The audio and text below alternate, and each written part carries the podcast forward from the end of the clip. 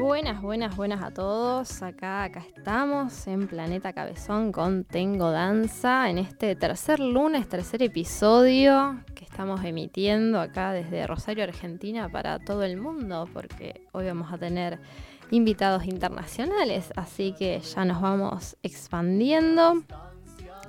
Ya, ya vamos avanzando en este mes de marzo donde empezamos hablando cuestiones de, género, del Día de la Mujer, de la mujer en la danza. Estuvimos viendo cuestiones más de, la performance en el episodio, en el programa pasado. Y bueno, vamos a seguir indagando en el mundo de la danza en esta semana tan particular para nuestro país.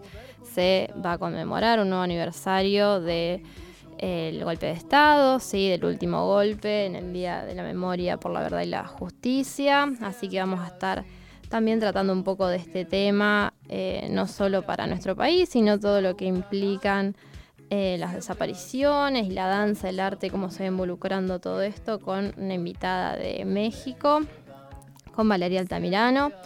Les eh, recuerdo que yo soy Victoria López, Vicky Oceanía en las redes y que también obviamente pueden seguir a Tengo Danza en, tanto en Facebook como, como en Instagram y en la web www.tengodanza.com donde allí nació este espacio primero como un blog de danza para ir subiendo eh, reseñas, notas, curiosidades, mis sentipensares de acuerdo a, la danza.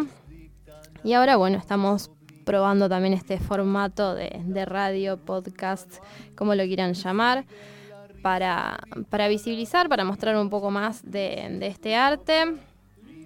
Vamos eh, a ir avanzando en distintas cuestiones. Yo siempre he trabajado, e investigado para los que todavía no me conocen, cuestiones del espacio público, de políticas públicas culturales para la danza. Soy politóloga, soy bailarina, soy profesora de danza contemporánea. Así que me intereso un poco en todos estos devenires de la danza, de este arte tan particular, tan corporal, tan expresivo. Y bueno, en este andar y en este curiosear también sobre eh, la cultura y, el arte fue que me fui topando con distintas personas que también han tenido este mismo interés, que compartíamos algunas maneras de, ver y de analizar la danza, no solo en lo escénico, sino también a nivel teórico y más analítico. Fue, fue así que en 2017 tuve la oportunidad de poder viajar a México a un encuentro, a un congreso, a un coloquio, se llama así, eh, el segundo coloquio de danza y filosofía organizado por el colectivo Giroscopio, un grupo de, amantes también de la danza y de las ciencias sociales que se reunió para llevar a cabo eh, un cruce entre la academia y la danza yo cuando lo vi no lo podía creer que eso existiera en el mundo directamente. Yo siempre me sentí medio como un bicho raro con una pata más racional y otra más artística, creativa, pero bueno, somos varios que, tenemos así como un, andar en, cada, en cada uno de, de, estos lugares. Así que bueno, me pareció una oportunidad fantástica también cuando, cuando vi esta convocatoria. Pueden seguir a la revista a los chicos de Giroscopio, obviamente, y a Fluir, que es una revista de danza mexicana, por si aún no lo hacen. Yo creo que lo vi ahí a la primera convocatoria, en un contexto donde yo estaba muy estresada. Yo trabajaba en otra vida, en un lugar que no sé si a la gente de Planeta Cabezón le va a gustar mucho, si saben de este pasado mío. Pero bueno, yo fui empleada pública en un lugar no sé si decirlo o no, en el Ministerio de Seguridad de la provincia de Santa Fe. Mm. Turbio.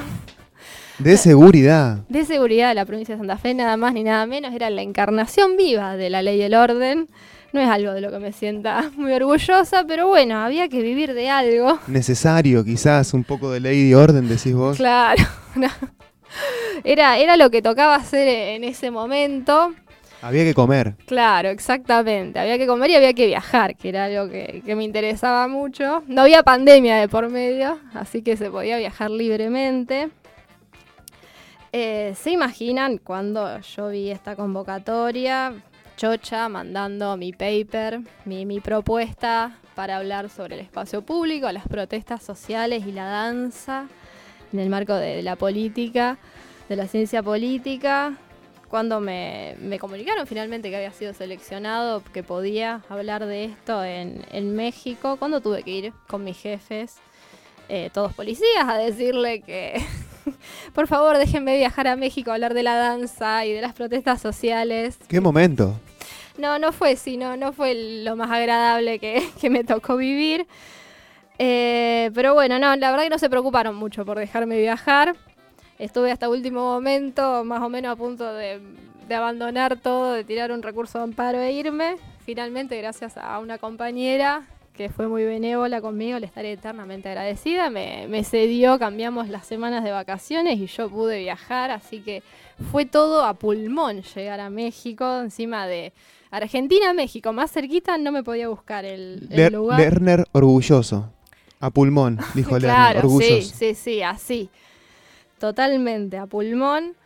Eh, llegué a México, me topé con un montón de gente súper interesante, súper curiosa, con todos estos mismos intereses, desde la filosofía, la ciencia política, la sociología, eh, donde, bueno, de la pedagogía, también de, la danza, así que, bueno, estuvimos ahí en un, intercambio súper fructífero de, distintas eh, disciplinas, distintas profesiones, todos con con esta pasión también y este trabajo que es la danza, con estas vidas paralelas que, que llevamos muchas veces, muchos de, nosotros. Eh, así que fue, fue algo, un parteaguas de alguna manera también encontrar para mí ese huequito, ese, esa unión entre estas dos, entre estos dos mundos, digamos, de la academia y de la danza. Eh, me vine decidida a seguir profundizando sobre, sobre esto. En el medio también como corolario para terminar el parteaguas que fue México, para que vean lo importante que fue para mí, yo se los cuento. Interesante El- México, sí, lejos sí. de acá. Sí, sí, sí. Estuve, estuve los 10 días, que fueron los 10 días del Congreso que pude participar. Estuve, estuve allí. Lo único pude conocer Ciudad de México, obviamente. Después un poco mm, fui a las pirámides de Teotihuacán, que son, están cerquita de Ciudad de México, por eso pude ir hasta allí, que están las pirámides del Sol y de la Luna, que son también muy, muy impresionantes. Y para rematarla, a los que no se acuerdan, en México 2017 hubo terremotos en México. Upa, Así que la noche previa yo estaba haciendo el check-in ya para volver a, acá a Rosario, tenía que hacer escala en Santiago de Chile y empiezan a sonar unas alarmas insistentemente.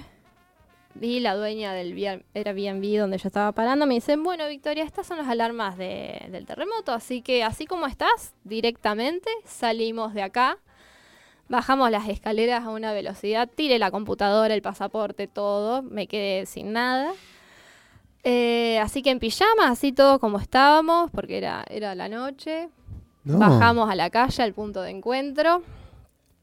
Eh, una situación donde eh, nunca, no, no se la deseo a nadie. Realmente yo igual me sentí, eh, nunca estuve tan zen en mi vida. Creo que aparte como en la Argentina, en esta parte de la Argentina, no vivimos con terremotos. En Mendoza quizás un poco están, en San Juan obviamente, Sí, están sí. Acá no, plena llanura. Yo era como que me había ido de mí, de mi cuerpo, entonces veía todo como una gran película, donde no entendía muy bien realmente qué era lo que estaba sucediendo. Eh, pero bueno, afortunadamente ese, ese primer terremoto, hubo una serie de terremotos, yo viví el primero que hubo ahí en 2017, fue el más leve. Eh, todas las personas que conocía también ninguno tuvimos ningún daño ni, ni nos pasó nada, pero bueno, también terminé de comprender en ese par de agua que fue México lo, finito realmente de la vida, donde es muy poquito lo que se necesita para que todo se, se desvanezca de, de alguna u otra manera. Así que también sirvió como un poco más para aferrarme a la vida y a la danza y a seguir los impulsos y los deseos que cada uno de nosotros tiene. Así que bueno, en este contexto, en todo este desarrollo es que vamos a recibir a la entrevistada de- del día de hoy. Así que crucemos los dedos para poder recibirla como se merece. Así que ahora vamos a intentar conectar con Bien, ella. vamos a llamar a una mexicana entonces. Exactamente. Vamos a, cambiar nuestra, nuestra tonada. Qué lindo. Bueno, ahí desafiando los, los- los límites de la distancia. Exactamente, sí, sí, lo que nos permite esta digitalización, globalización del mundo. Vamos a aprovecharla a nuestro favor. Eso, eso es lo importante, ¿no? Aprovecharlo al favor. Así que, bueno, se viene la mexicana entonces, en minutos nada más, acá en Tengo Danza. Exactamente. Y acá estamos, entonces ya preparados para la entrevista del día de hoy. Vamos a estar hablando, conectando los dos puntos del continente, México y Argentina, con Valeria Altamirano. Valeria, ¿estás ahí? Hola, Victoria, ¿me escuchas bien? Sí, perfecto, muy bien. ¿Cómo estás? ¿Cómo, ¿Cómo está todo por allá? Acá estamos recibiendo el otoño, ¿ya la primavera? Ajá, sí, aquí apenas acaba de entrar la primavera, acá en México, nuestras latitudes diferentes, ¿verdad?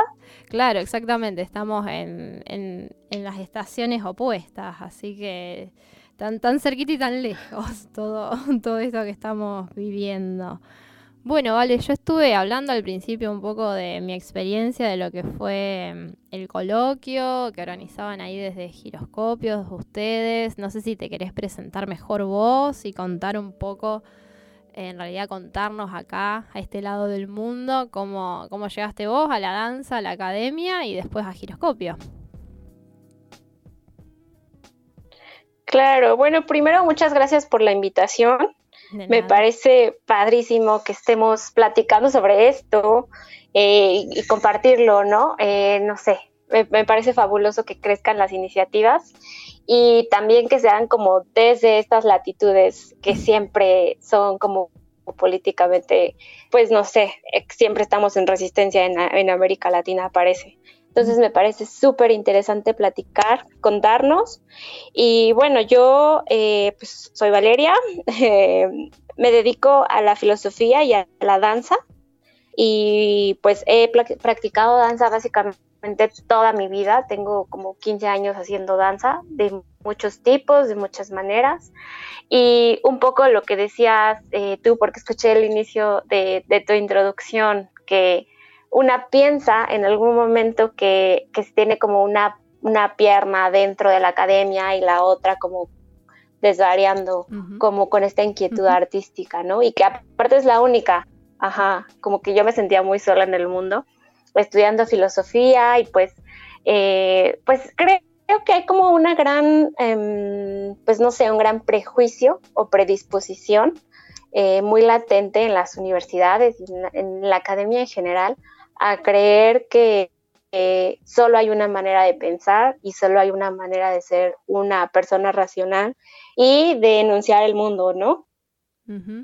Creo que en general eh, eso es una de, fue una de mis grandes inquietudes e incomodidades. Siempre me sentí incómoda cuando escuchaba a profesoras, profesores decir, eh, no, pues es que ser humano es racional y casi, casi, como desde hace 2500 años nos contaron que pues el cuerpo nos estorba para ser personas racionales, ¿no? Y, y yo no podía estar más en desacuerdo, pero tampoco tenía como muchos argumentos para ah, contrastarlo.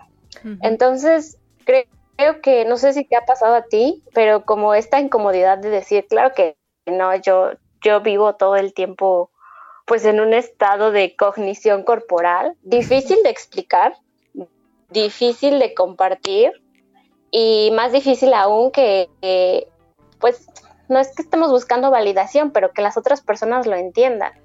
Sí, a mí Es, siempre, es, es complicado. yo siempre, va, cuento como una anécdota, para mí siempre mis amigas de la facultad me veían como la bailarina y la creativa y mis amigas de danza siempre me veían como la intelectual y analítica, digamos, como que cada uno veía la otra parte, pero en mi complementariedad, digamos, como que no se terminaba de conjugar de alguna manera, cuando en realidad es uno mismo, ¿no? Sí, exacto, justo. Eh, creo que incluso las personas que te ven de fuera, como bien dices, como que hacen una, pues una etiqueta de tu persona, ¿no? Así como eh, en allá eres la persona que hace filosofía y acá eres la persona que hace danza. Y al final eres una misma persona con diferentes, eh, pues no sé, diferentes eh, intereses y maneras de abordarlo, ¿no? Entonces, eso, pues, como que esa inquietud me llevó como a cuestionar, a cuestionar, a cuestionar, a pensar cómo poder proponer una respuesta y un poco refutarlo, porque me parece como importante eh, también dar cuenta de esta resistencia que tenemos como personas, digamos, creativas, comillas, comillas. Eh, y bueno, me parece como, me parece un poco contestatario, ¿no? Hacer como frente a eso. Y bueno, como a partir de eso empecé a conocer, yo estaba estudiando danza folclórica mexicana en una academia, pues acá, que acá en México es bastante reconocida, digamos. Es de la Escuela del Ballet Folclórico de México de Amalia Hernández. Mm, y pues también es como, yo estaba inserta en... No, Amalia Hernández. No, Amalia Hernández fue la fundadora del Ballet Folclórico Nacional. Sí, ella fue la fundadora. Exactamente, sí, es muy, muy importante. Exacto. Entonces es como muy importante porque también yo estaba metida en un, en un círculo eh, dancístico, pues muy canónico, muy canónico en el que todo era como bastante cuadrado y, pues yo ahí como tratando de pensar, responder cómo es que de hecho nuestros cuerpos en estado de danza hacen epistemologías y también responderlo allá está bien complicado, ¿no? Porque pues allá como apostar por la forma, por el fondo, como sin mucho fondo, como por arquetipos nacionales que de lo que, bueno, la gente piensa que es la danza folclórica, pues también es como pues hacer incidencia política allá también, ¿no? Entonces yo empecé como con esta necesidad y de repente conocí a, varios, a varias personas que como que hicimos un, clic fabuloso en, la Facultad de Filosofía y Letras acá en la UNAM. Por cierto, la UNAM en, acá en México pues es una universidad importante y cabe decir que no tiene eh, licenciatura. Ajá, sí, claro, en América Latina. Sí, sí. Pero no tiene escuela, no tiene licenciatura en danza y es como un, hay pues en muchas otras artes sí tienen licenciaturas, eh, digamos, formales, pero danza pues no es una de ellas. O sea, como que la universidad no se ha abocado a, desarrollar un plan de estudios con seriedad. Y también es algo que nosotros discutimos bastante en, en Giroscopio. Y bueno, les cuento, después justo conocí a estas personas, amigos que se han vuelto pues eh, piedra de toque de mis cuestionamientos y, espacio de creación y de resistencia política en la universidad y cada uno para nuestros haceres. Eh, pues como casi todo en la vida, por meras eh, coincidencias y azares, coincidimos en la facultad. Fue como, ah, yo también hago danza y estudio filosofía y, ah, ya has tenido estos problemas y esto que mencionas que como ser pues como etiquetado de este lado y de este lado, pero, como sentir de repente que nadie te entiende y encontrar amigos que piensan lo mismo, pues siempre es como un gran eh, desahogo. Entonces, pues decidimos eh, proponer esto que fue el primer coloquio de danza y filosofía, arropado por la universidad, porque pues ellos nos prestaron las instalaciones y pues lanzamos una convocatoria que en ese momento no teníamos idea de lo que iba a ser después, o sea, como que tuvo un, un ajá, como una fuerza de, eh, de llamado de tanta gente que nosotros de repente se nos abrió el mundo a descubrir.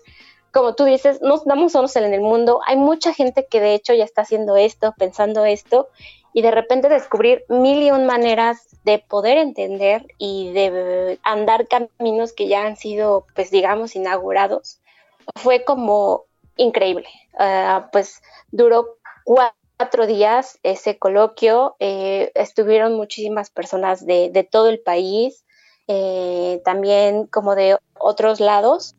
Eh, y bueno, de ahí como partimos y ya llevamos tres emisiones del coloquio de danza y filosofía.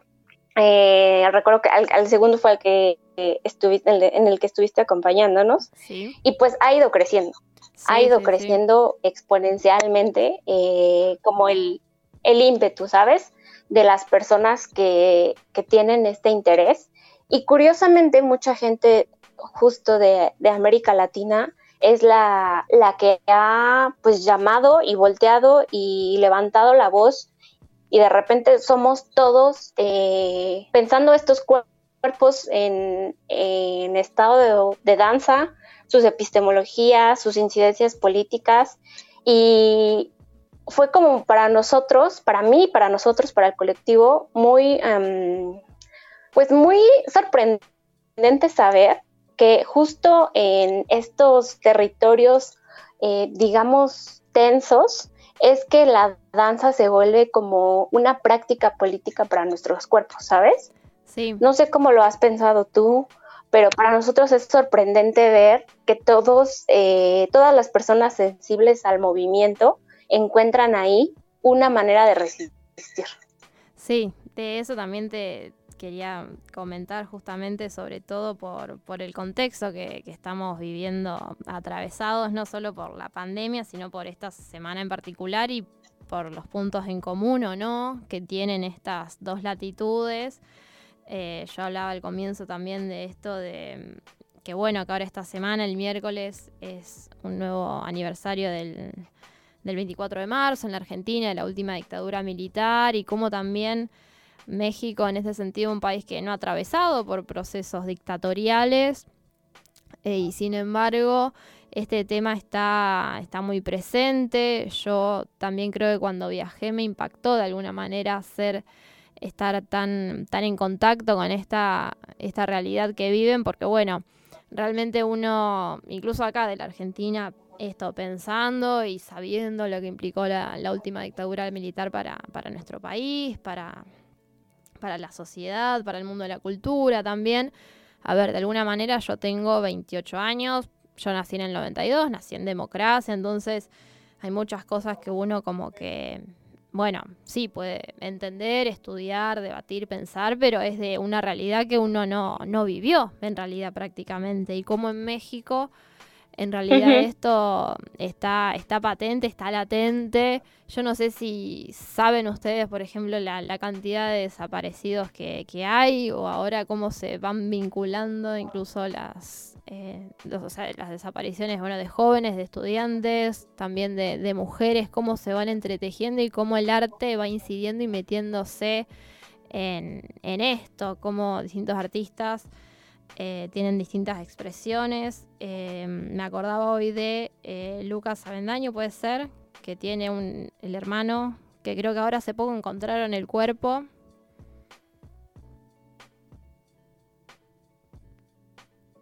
Corregime no. ¿Me escucha? Ajá. Sí. Sí, claro. Ahora sí. Pues mm, ya, ya te escucho, te perdí un segundito, pero ya todo bien. Ah, sí, creo que es justo un gran tema, o sea, una gran dimensión para nosotros, pues la gente como sensible a los movimientos, por un lado estéticos, sensibles en, cuanto al arte, pero también políticos, porque tú mencionas algo muy importante que yo también comparto. Eh, yo nací en el año 93, o sea, nacimos, digamos, como pues en democracias, digamos, consolidadas, eh, al menos pues en mi país pero uno va como creciendo con, ciertos mitos, ¿no? Con ciertos mitos, con ciertas historias, narraciones de lo que políticamente ha atravesado los espacios, por ejemplo, que vivimos, las ciudades, las, ah, las personas. Las personas, pues son, al fin y al cabo, son cuerpos vivos que nos cuentan, eh, pues, estas, estas luchas, estas narraciones y que nos, nos ayudan un poco a no olvidarlo, pero también a, reaccionar y a accionar a partir de lo que nos toca, ¿no? Porque tú mencionas, pues, esto de que, claro, en, mi país es, es muy evidente como, la falta de, sensibilidad, o más bien es muy latente la, biopolítica, la necropolítica de, jugar con los cuerpos. y, y de volverlos como una cosa pues completamente desechable. Y es, muy duro pensarlo que a una hora que parece ser eh, que vivimos como democracias construidas por, por una historia pasada, pues volteamos a ver y parece ser que, que, pues como que no, como que es algo muy superficial, ¿no? Porque justo ahora eh, salimos a la calle, o sea, ahora que fue el 8 eh, salimos y, se ha vuelto algo como muy, muy latente en los últimos años, ¿no? Las personas salen a, demandar como estas, estos derechos, estas, esta visibilización de nuestra sensibilidad, o sea, vivimos como en un estado de, de resistencia total, porque vivir una vida cotidiana en la Ciudad de México es resistir un montón de violencias de resistir un montón de, circunstancias que te atraviesan, que no dependen de ti pero a las que tienes que hacer frente para poder ejercer tu vida de la manera, pues, digamos, más normal o, libre o adecuada o cómoda posible, ¿no? Eh, yo creo que esto que dices me, me parece súper importante de recalcar porque sí considero que ahora como este giro corporal de, parte de muchas disciplinas sociales, humanísticas y también eh, pues, no sé, eh, artísticas, tiene que ver como con, la tensión que hay eh, en los cuerpos vivientes, ¿no? O sea, las migraciones que vivimos, que de las que somos testigos, de las que acompañamos a veces, como de estos mitos que nos van conformando y de repente parece ser que, no ha cambiado nada y, y es muy duro como de afrontarlo, pero pues sí, o sea, en, cualquier momento, en, algún momento Giroscopio preguntaba como abiertamente, y fue una de nuestras mesas, ¿qué pueden los cuerpos en, un país de, cientos y miles de, desapariciones? Ajá, exacto. Entonces, ¿en verdad podemos hacer algo? O sea, ¿sí podemos hacer algo o estamos siendo muy... Em, pues muy ingenuos al pensar que podemos cambiar algo o, mover algo desde ahí. Y por un lado, es cierto que es como una violencia estructural en la que estamos insertos y en la que nos abocamos por resistirla, por resistir las violencias eh, sistémicas que nos, que nos oprimen, pero también yo creo que hay como pues una cierta mm, como acuerpar una resistencia más, más grande siempre reconforta para activarse desde la, como desde una poética potente de movimiento y no solamente como desde una resignación. no, no sé si estoy siendo como muy clara, pero por ejemplo lo veo como salir a marchar, o sea, salir a marchar, salir a apropiarse del espacio público con un montón de personas que son sensibles a una misma causa, es una experiencia corporal que, no me vas a dejar mentir, te simbra, te simbra muchísimo eh, y te reconforta de alguna manera el, significado eh, de los días, de las fechas, de la memoria, de, las tensiones que tu cuerpo vive, de, tus acciones. Y de repente, como darte cuenta, voltear a ver simplemente el hecho de que tú y yo estamos hablando de esto justo ahora, me hace pensar que, que probablemente nosotros no vayamos a ver un cambio de, 100% radical, pero sí importa, o sea, porque los cuerpos que hacen cosas sí importan, sí, sí acuerpan puentes, sí acuerpan eh, sensibilidades, sí acuerpan, pues no sé, como un, un reconfort que, que al fin y al cabo sí nutre las potencias y las acciones de lo que hacemos día con día.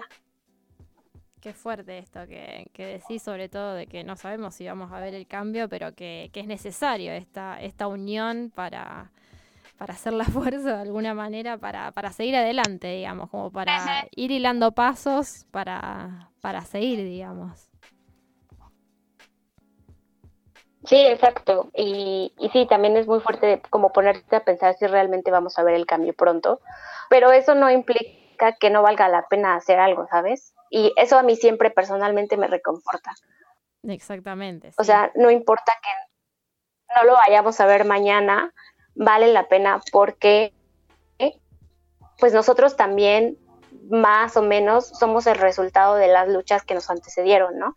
Y, o sea, por ejemplo, que no me cuentas que ya va a ser 24 de marzo y es un día especial en la Argentina, pues por supuesto, o sea, porque al fin y al cabo somos como la memoria histórica de las luchas a las que supervivimos. Y eso a mí me parece un legado político, histórico, súper importante y, que tenemos que anclarnos ahí como desde una, sensibilidad activa para que no vuelva a pasar. Y una responsabilidad. Y justo ahí eh, incidir, claro, porque pues también la responsabilidad social que tenemos como, pues no sé, eh, universitarios y estudiantes, ¿sabes? O sea, a mí como que esas cosas me parecen muy importantes de notar y recalcar y, y de resistirlas, ¿no? Y de accionarlas también desde una, pues no sé, desde una actitud y desde una sensibilidad feliz, porque son temas muy fuertes, son temas como muy, uh, sí, o sea, es, es, fuerte hablar de esto y pensarlo y sentirlo. Entonces, activarnos desde una, pues desde una potencia de goce, desde algo que te haga sentir, pues, placer o, felicidad y, y, unirte con las personas desde ahí, me parece como algo muy importante para que estas luchas no nos ahoguen. Sí, sí, y que tengan, y que alberguen también esa potencia transformadora, así, esperanzadora, digamos, de, alguna manera.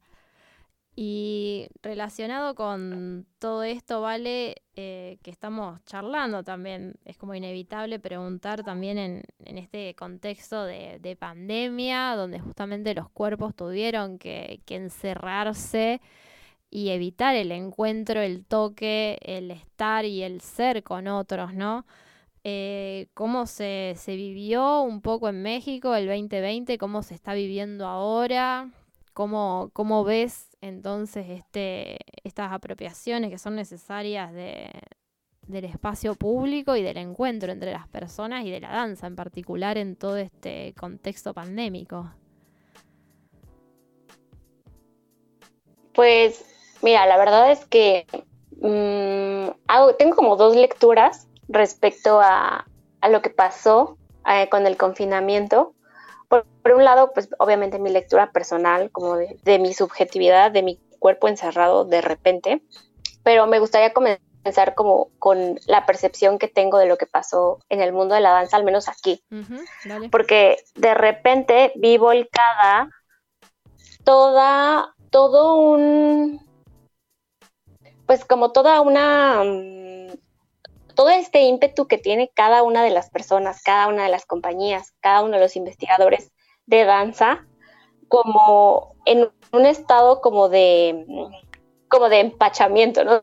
No, sé si exista como este término, sea muy mexicano. No, no, no, estar empachado es, estar como, con mucho, cuando comió mucho y le cayó mal. Ajá, exacto. Entonces, como que de repente, pues ya no, como que no circula, ¿sabes?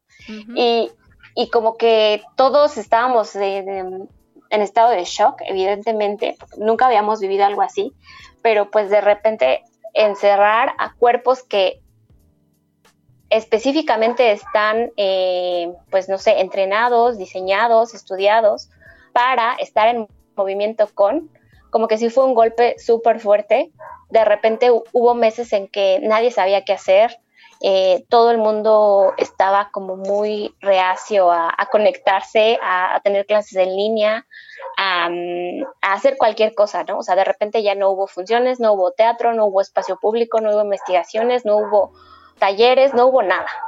Y pasaron algunos meses para que yo pudiera, eh, pues no sé, vislumbrar que, pues que después como de este gran impacto, las personas de danza empezaron a, interiorizar, como a querer sublimar esta experiencia de encierro, porque pues el encierro trae también como catarsis personal, trae catarsis colectiva, trae catarsis del espacio público, como fue necesario repensar cómo, eh, cómo nos íbamos a vincular, eh, si teníamos que pues dejar ir como el encuentro, ¿no? El encuentro, el roce, el tacto, el flujo de los cuerpos, que es como algo tan valioso y que parecía, eh, me, atrevo a decir que parecía que era mm, pues imprescindible para las personas de danza. Y ahora me encuentro como que todos y todas han encontrado dispositivos porque es más importante como este ímpetu que, mencionamos un poco de movernos, no importa qué, no importa cómo, es más importante que, eh, que quedarnos quietos, porque como que todos tuvimos un momento de recogimiento y después fue como, ok, ya nos recogimos, ya pensamos, pero ya nos dimos cuenta que no importa qué, nos tenemos que seguir moviendo. Entonces, justo ahora como que ya puedo leer que todos, bien o mal, con, como con su desazón también, han tenido como la necesidad, las maneras, también nuevas ideas para moverse y pues me he encontrado como con, con proyectos y con cosas muy interesantes y creo que de cierta manera eh, he observado que hemos o han encontrado pues la manera de sobreponerse, ¿no? Y aquí me gustaría como, como recalcar algo que es como un mantra personal, un mantra de giroscopio, mucha gente que, que conozco, que nadie sabe lo que puede un cuerpo. Entonces, por asombroso que parezca, siempre parece que nos tenemos que quedar quietos pero siempre encontramos y el cuerpo encuentra maneras de sobreponerse y de sacar, ¿no? Como sacarse a flote, de sacar movimiento, de sacar cosas. Y eso, o sea, como que fue como una gran lección o como un gran recordatorio a, a, nivel personal, ¿sabes? Perfecto, sí, sí, que a pesar de todo uno, inevitablemente, es como que es necesario llegar a eso, estar en eso y ser eso, de alguna manera ser el, movimiento, encarnar el, movimiento mismo. Así que, bueno, Valeria. Sí, exacto. Súper interesante todo lo que, lo que conversamos, lo que charlamos. No sé si querés dejarnos tus contactos, los contactos de giroscopio para, para terminar, para que siga fluyendo toda esta rueda filosófica dancística y de amantes del cuerpo y de la danza. Sí, por supuesto. Eh, les comparto el, Facebook. Eh, tenemos Facebook e Instagram. Estamos como Giroscopio, Cuerpos, Comunidades, Cuestionamientos. Tenemos un taller eh, que vamos a dar en línea que empieza el 5 de abril y pues gracias a la tecnología podemos mediar la, la, la presencia. Entonces, pues si gustan echarle ojo, ahí está más que, más que puesto en nuestras redes. También tenemos página web y pues nada, muchas gracias por el espacio, Victoria. Es padrísimo para mí eh, estar aquí platicando contigo. Y nada. Bueno, estamos en, contacto. Buenísima esa última invitación, así que todos atentis. Ya ahora vayan corriendo a las redes de, Giroscopio para ver y enterarse un poco más. Son súper interesantes las propuestas y ahí siempre activando. Así que siempre se agradece también ese active que hay de, de todos lados, ¿no? Así que bueno, Valeria, muchas gracias. Vamos a, ir en, un pequeño break que vamos a hacer y ya venimos con una entrevista final audaz porque va a ser rapidísima, pero le vamos a dar un, un changüí para, también que nos explayemos ahora para volver un poco a esta parte sur del mundo. Estamos acá con eh, Rosario, Argentina, básicamente.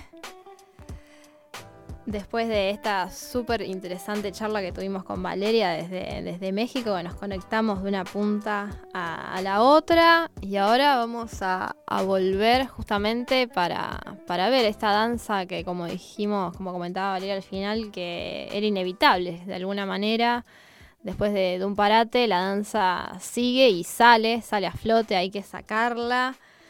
Eh, hay que sacarla y hay que ir a verla también. Ayer tuve el, gusto y el lujo de volver a ver una obra de danza acá en la ciudad de Rosario. Se trata de la obra Acontece, que acontece en el galpón Helltrack, el galpón de, de las bicicletas, de los bikers acá cerca del río, así que un contexto súper especial, un contexto escénico particular para, una obra de danza que se define como una apuesta de danza que cuestiona la experiencia temporoespacial con cuerpos que se vinculan entre sí fuera del plano convencional y vaya si, si lo hace. Estamos en contacto con su directora, Violeta Rueda. Violeta, ¿estás por ahí? Hola, sí, se escucha un poquito cortado, pero sí, acá estoy. A ver, a ver. Yo te, te escucho. Estamos. Hablamos con México, así Sí, que sí. ya. Capaz que con México estuvo todo bien y acá a 200 metros. eh, Tendría que ser más fácil. Claro. Pero bueno, Violeta, muchas ¿Qué tal, gracias Victoria? por, por sumarte a, a la entrevista. Eh, bueno, Bueno, sí. gracias a ustedes. No, de nada. Eh, ayer fui a ver la obra, me encantó. Súper súper emocionante ver una obra de danza.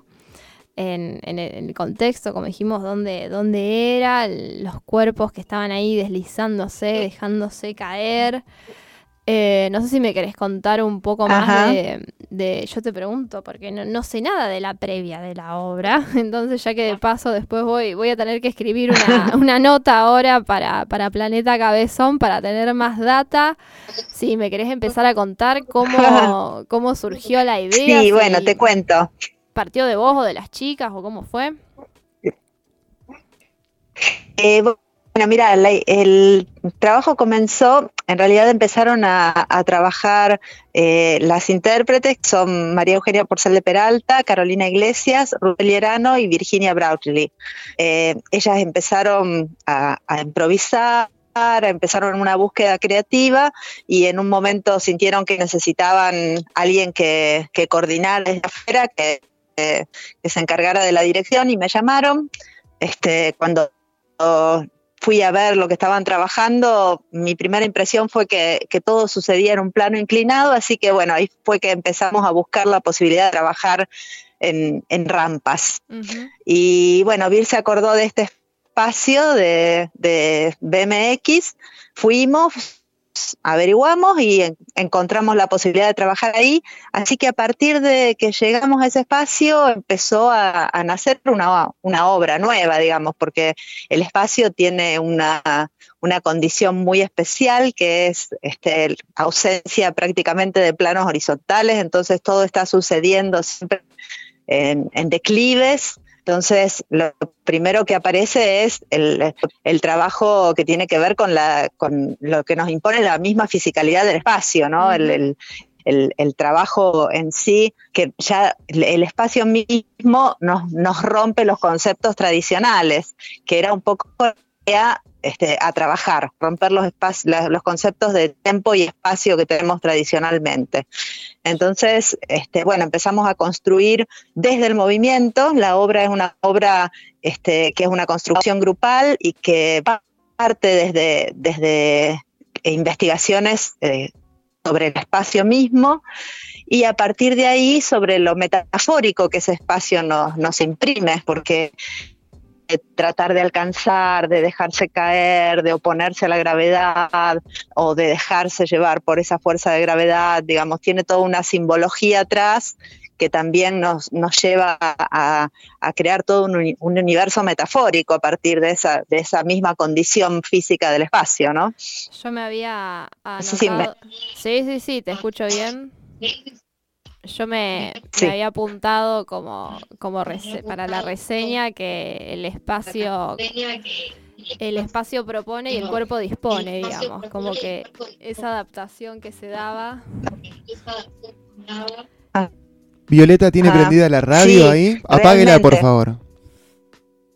No, no tengo la radio, no, no, Buenísimo, la entonces. tengo. Seguimos. Se puso una hora, no puede ser al final. No, en realidad es, más, estoy en la terraza para que haya un poco más de Ah, bueno, bueno. que llegue mejor la señal, pero no, sé qué está pasando.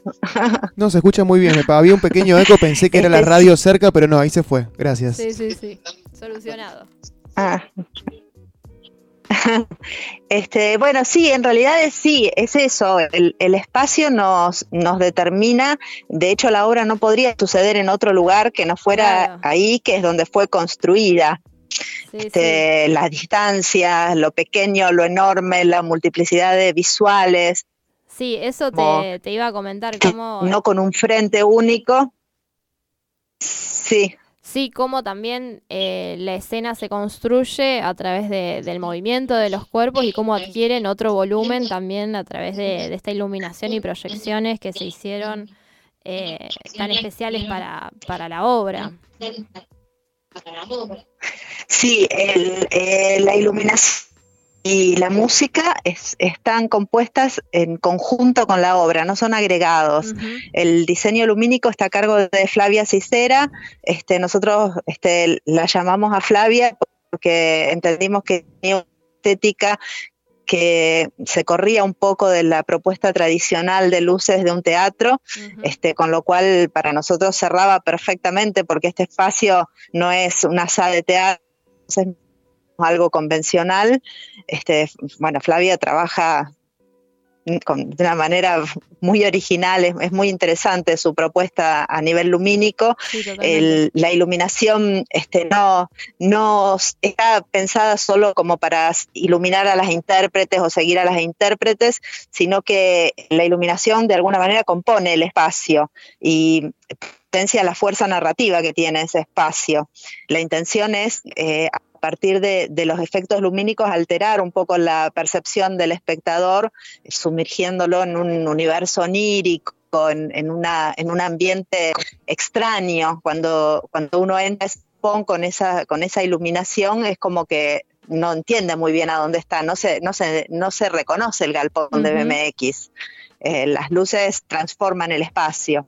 Sí, sí, Y la música es una música original, este, compuesta por Tomás Lili, y también Tomás trabajó en conjunto con nosotras y, y bueno, y fue, fue componiendo en un diálogo permanente en el movimiento. O sea, mientras las escenas iban sucediendo, él iba buscando las posibilidades sonoras de esas escenas y, después este, a la vez la música retroalimentaba el trabajo de movimiento, digamos, hay un ida y vuelta constante. Y desde el sonido también está la búsqueda de este, distintas fuentes. No sé si, si notaste que el sonido no salía de un solo lugar. Había, este, además de la, de la música de la obra, hay, hay otros soniditos que ingresan desde, otros, desde otros parlantes, desde otros lugares. Como también complementando esta idea de, de, que el espacio es una esfera que nos está incluyendo, digamos, y que, el, que ese universo sonoro y lumínico también está, es, acorde a eso y no está asignado por planos ni por frentes específicos, sino que nos está rodeando de alguna manera, ¿no? Nos está envolviendo todo eso. todo, y hablando, bueno, y después está el... Sí, te quería preguntar más que nada para, o sea, viendo el trabajo enorme que es hacer una puesta en escena y con el contexto que aconteció de la pandemia. Previo a eso, ¿cuánto habían trabajado y después cómo atravesaron también eso? Porque por ahí uno lo ve de afuera y se nota el laburo, obviamente, pero cuantificado, ¿cuánto lleva? ¿Cuánto tiempo lleva? Porque por ahí la gente, si alguien no está acostumbrado a ver danza o algo, no, no sabe vislumbrar realmente el esfuerzo que lleva esto, convocar a tener, bueno, tener los bailarines, convocar a la directora en este caso, tener la música, pensarla, hacerla especialmente, las visuales, todo, todo lleva tiempo, todo lleva dinero también. Exactamente. Victoria, es, tu, tu, planteo es de alguien que, conoce el mundo de la danza.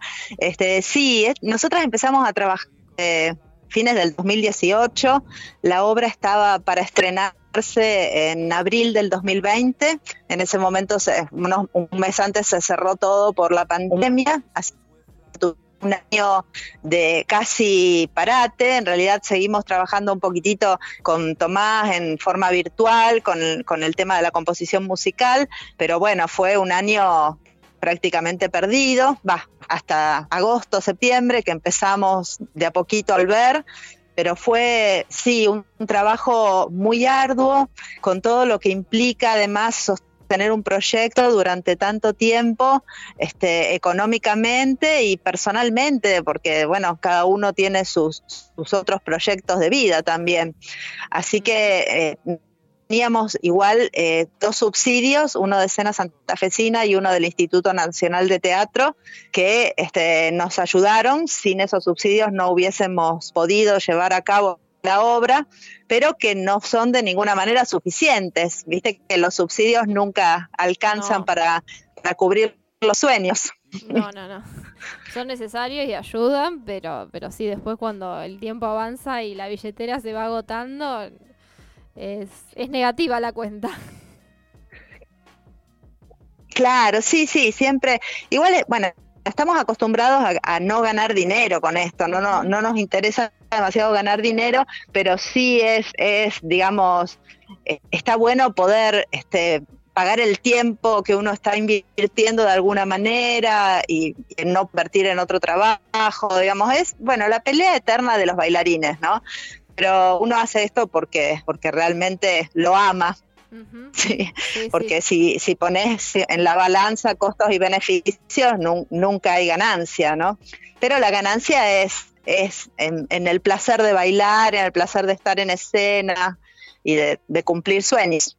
El placer espiritual de, juntarse y de, sensibilizarse con otros también, de la necesidad que, que hablamos al principio. Claro, tal cual. Sí, Sí, y, después de, todo el año este horrible que pasamos, realmente otra vez ver cuerpos en contacto en la escena es como maravilloso, ¿no? Sí, sí, realmente, realmente es como, es emotivo desde, desde ese lado también, de, es como la primera obra que fui a ver después de, la pandemia, ¿no? Ahora ya, ya va a quedar en mí directamente en, en, ese plano, directamente, más allá de la obra en sí, por, por lo que implicó en, en este contexto les queda... Claro. Eh, sí, sí, hubo, hubo muy pocas, creo, no sé, no sé qué otra obra hubo así de, retorno post en danza, pero sí, muy, muy poquito. Sí, hubo, hubo algunas cosas en el Teatro de la Comedia que habían empezado a mover, yo no había podido ir por, bueno, por cuestiones de, agenda, por cuestiones personales, pero sí, eh, tímidamente empieza a abrirse un poco ahora la, escena local, los teatros, las salas, los espacios culturales, sobre todo también donde la danza tiene que ir metiéndose cada vez más y más. A ustedes les queda ahora la semana que viene, así el que no los vio, si querés contarnos bien días, horarios, cómo hacen para contactarse. Sí. Perfecto. En el eh, tenemos un Instagram es acontece-danza. Eh, ahí van a encontrar la información y el número de teléfono donde comprar las entradas. Las entradas este, las estamos vendiendo anticipadas porque tenemos los lugares acotados por, protocolo, así que los que estén interesados apúrense porque se, vuelan las entradas. Este, los esperamos con mucho más ansias, este, es nuestra última función, tenemos muchas ganas de hacerla y yo creo que la obra es una obra que, que es este, interesante no solo para el público de la danza, sino para, para el público en general, porque es una, una una propuesta que apunta mucho a lo sensorial y es muy, es muy rica desde ese lugar. Entonces es como que uno no va a ver técnica, sino que va a sumergirse en, un mar de sensaciones. Me parece que al menos nuestra intención y por los comentarios que hemos tenido es como que hay, es una propuesta que está abierta a, a distintas sensibilidades. No, no es, no es algo que se cierra en el lenguaje de la danza y nada más. No, no, yo Así creo que, los esperamos ansiosos. El, son la, la última función. Sí. No, no, que tiene un. Eso, conjuga perfectamente la, la sensibilidad y la poesía corporal también con, con el movimiento y bueno, la técnica requerida para tener el cuerpo en estado, digamos, para, para hacer eso, pero que, apunta perfectamente a, esto que, que decías. Sí, las, las chicas realmente tienen un entrenamiento por específico de cada para poder bancar esto de subir y bajar y trepar y caer, que es, es bastante intenso. Este, así que bueno, los esperamos el domingo, que son las últimas dos funciones, 19.30 y 21 horas, en el Galpón Track, en Paseo de la Diversidad al 1500. Un lugar además hermoso, cerca del río, para disfrutar los últimos días que quedan de, de calorcito. Exactamente, sí, sí. Así que, bueno, muchísimas gracias, Violeta, por, darnos esta entrevista, por comentarnos acerca un poco más de, la obra, dejarnos meternos en, ese mundillo un poquito más. Así que los invitamos a todos a que vayan el domingo que viene. Sí, sí. Reserven sus entradas y, los esperamos con, mucho, con mucho placer. Buenísimo. Bueno, muchas gracias, Violeta. Queda hecha la, la invitación.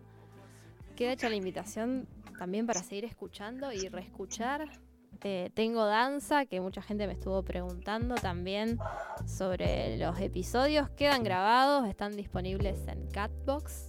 Buscan Tengo Danza, si no a los que tienen mi contacto, yo ahora voy a ir subiendo el link para que estén las redes, arroba Tengo Danza. Eh, por último, destacar, el, episodio pasado hablamos con Norma Ambrosini y estaban hablando de la intervención de resquicio colectivo. Se va a realizar, así que pueden contactarse a las redes de resquicio colectivo para el que le interesa participar para el 24 de marzo. Así que bueno, estuvimos acá tendiendo puentes, acuerpando sensibilidades, como nos dijo Valeria, como nos dejó resonando ese, ese concepto súper cargado con, Valeria de México, con Violeta desde, desde Rosario. La danza se sigue produciendo, se sigue haciendo. Así que tenemos danza, no solo tengo danza yo, sino que todos tenemos danza para, para hacer y para disfrutar. Quedan hechas todas las invitaciones, giroscopio, acontece danza y tengo danza. Seguimos en, en camino.